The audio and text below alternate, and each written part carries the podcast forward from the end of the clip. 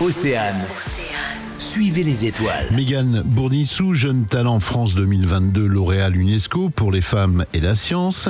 Mégane a suivi son cursus de scientifique à Rennes, aujourd'hui à Bordeaux, où elle consacre ses recherches sur la théorie du contrôle et au comportement d'une particule quantique coincée dans un puits de potentiel infini et soumis à un champ électrique. Plus simplement, Mégane, en quoi ça consiste? Un exemple simple, c'est l'exemple de la trajectoire d'une voiture que l'on peut influencer à chaque instant en tournant le volant, en accélérant ou en décélérant. Donc nous, on regarde les lois mathématiques qui régissent de tels systèmes et on se demande si l'action qu'on a sur le système est suffisante pour faire passer le système de n'importe quel état A à n'importe quel état B en un temps arbitrairement court.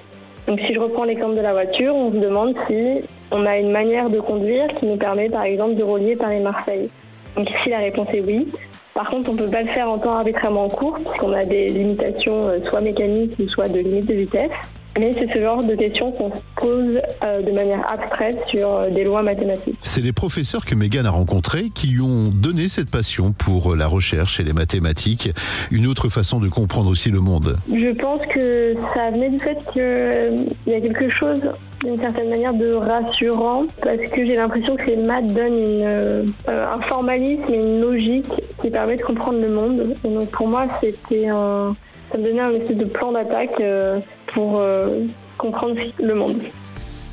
Suivez les étoiles. À retrouver en replay sur oceanfm.com.